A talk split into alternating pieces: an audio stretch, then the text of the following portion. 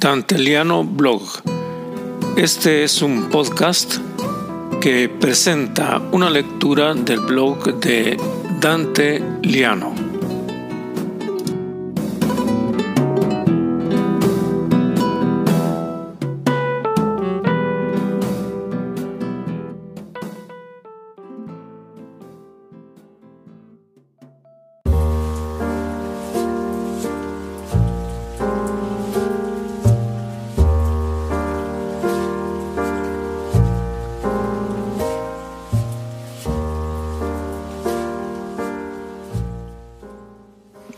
Soy Dante Liano y les presento el blog Madre Teresa.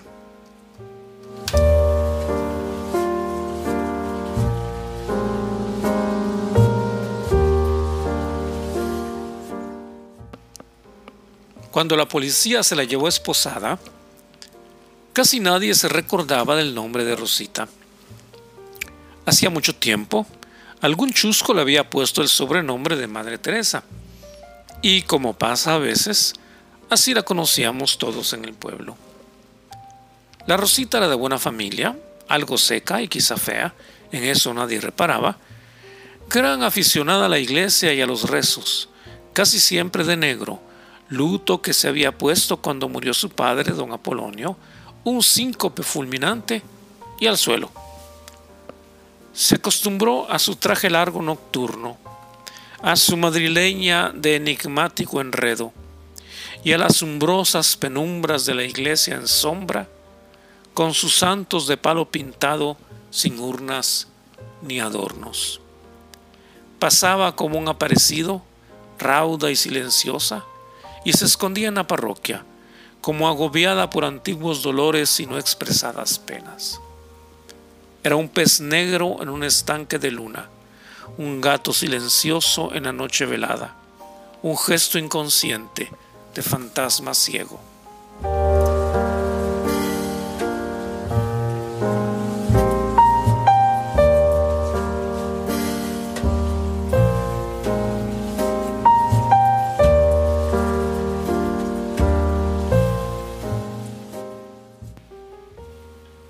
Al principio le dio por ser monja no obstante la oposición de la madre, quien le decía que habría sido mejor casarse y dar herederos a la fortuna de don Apolonio, la Rosita se puso terca con que tenía vocación de convento.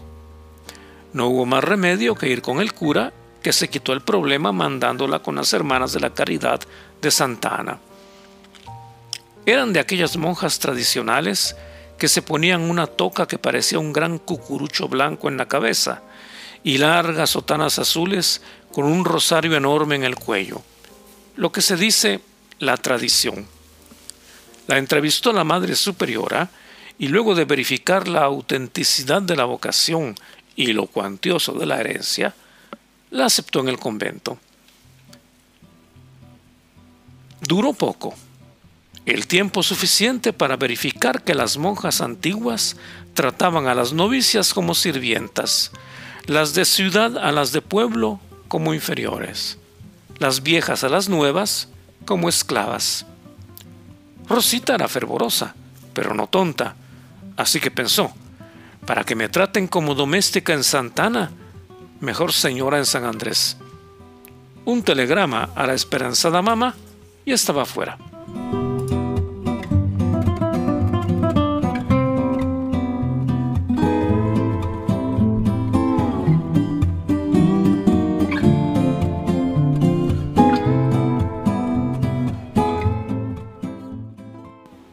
Después de ese regreso que le pusieron el mote de Madre Teresa. Para ser exactos, fue después del episodio en que los del pueblo armaron un motín contra el padre Lencho. El reverendo y para nada eminente don Lorenzo Martín, natural de Cáceres, sin parentesco alguno con Francisco Pizarro y Pedro de Alvarado, descubrió en uno de sus días de ocio que la imagen de Santiago una de las tantas amontonadas en los nichos sin urna de la iglesia, cabalgaba un evidente burro y no el glorioso equino que había espantado a los muros. El padre Lencho como fue bautizado inmediatamente por los feligreses, se escandalizó de tal disparate y quiso desfacer el entuerto y desaguisado. Llamó al único ebanista del pueblo y le encargó que esculpiera un caballo como debía ser para santo tan importante. Acto seguido, descabalgó al patrón de España y lo, lo dejó de pie, en posición equívoca, pues las piernas tan abiertas no parecían de gente decente. Al día siguiente de la sustitución, cuando el sacristán abrió el portón de la iglesia, se encontró a medio pueblo que reclamaba la presencia del cura párroco. Don Lorenzo se presentó a los numerosos fieles, encabezados por el principal de la cofradía de Santiago, quienes le reclamaban la desaparición del burro. Sois unos brutos, unos salvajes, unos ignorantes, los insultó el cura con vozarrón imperioso. ¿No veis que Santiago debe andar a caballo y no en burro? Muy serio, el principal respondió, El ignorante será usted, padre. ¿No ve que el milagroso es el burro, no Santiago? Paganos, gentiles, heréticos, gritó el cura. Ahora mismo procedo a quemar esa imagen idolátrica. ¿Para qué quiso más? Los infieles fieles se le echaron encima con la intención de colgarlo del árbol más alto del parque. Menos mal el sacristán había ido a llamar a los dos policías que presidiaban el escaso pueblo. Cuando vieron el tumulto, sacaron sus pistolas, dispararon al aire y en la confusión rescataron al cura y lo llevaron a la comisaría. El padre Lencho partió el día siguiente y no lo volvieron a ver más. Tampoco al caballo.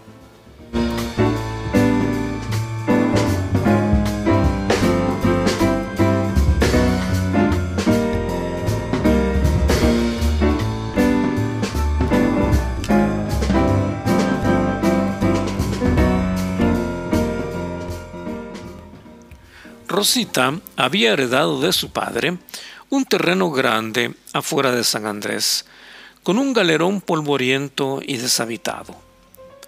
Pagó a unos desconocidos para que barrieran y limpiaran, y de allí en adelante se propuso imitar al hermano Pedro de Antigua, que recogía a los enfermos y los hospedaba en un refugio de caridad.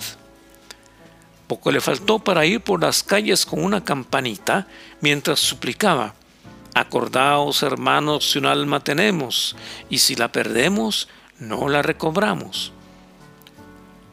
Más pragmática, la Rosita caminó por las calles del pueblo, pero no había enfermos suficientes. Entonces se fue a los caseríos de los alrededores y allí encontró de todo.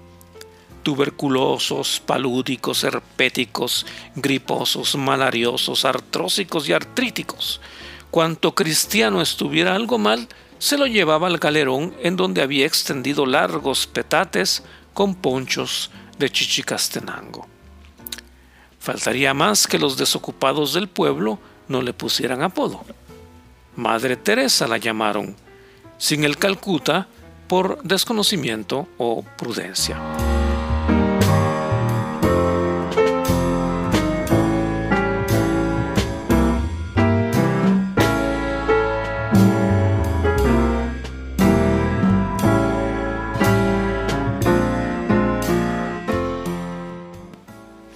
Todos la tenían por santa, menos los enfermos a los que recogía, porque las reglas de disciplina que les impuso eran severas y rigurosas.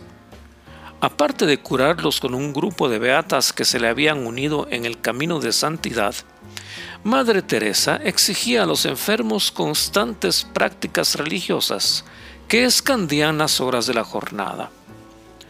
Muy temprano el rezo del Santo Rosario de la mañana. Durante esas primeras horas, oraciones y penitencias para purgar los pecados que los habían reducido a ese estado. Cuando el sol estaba en el cenit, naturalmente el ángelus. Por la tarde, novenas varias que culminaban con el Santo Rosario de la noche. Para los blasfemos y descreídos que no seguían esa disciplina, la Madre Teresa había construido un calabozo en un extremo del galerón.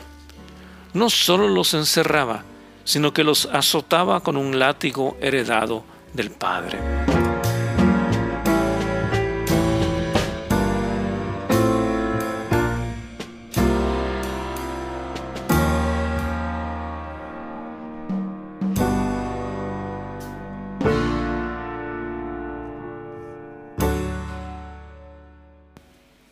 Algunos, enfermos y todo, lograron escapar de la vigilancia de la Madre Teresa de San Andrés.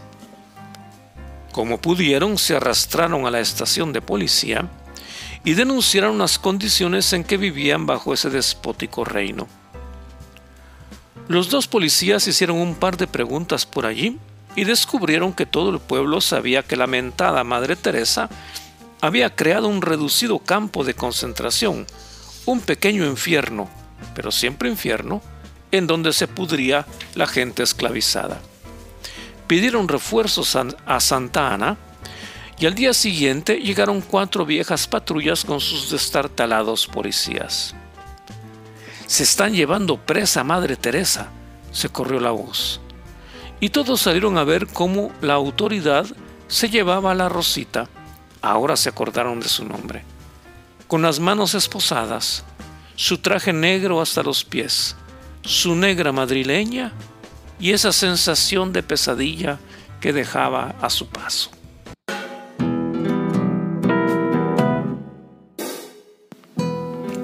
Han escuchado Dante Liano Blog, un podcast con la lectura del blog de Dante Liano en wordpress.com con la asesoría técnica de Jean-Claude Fondet.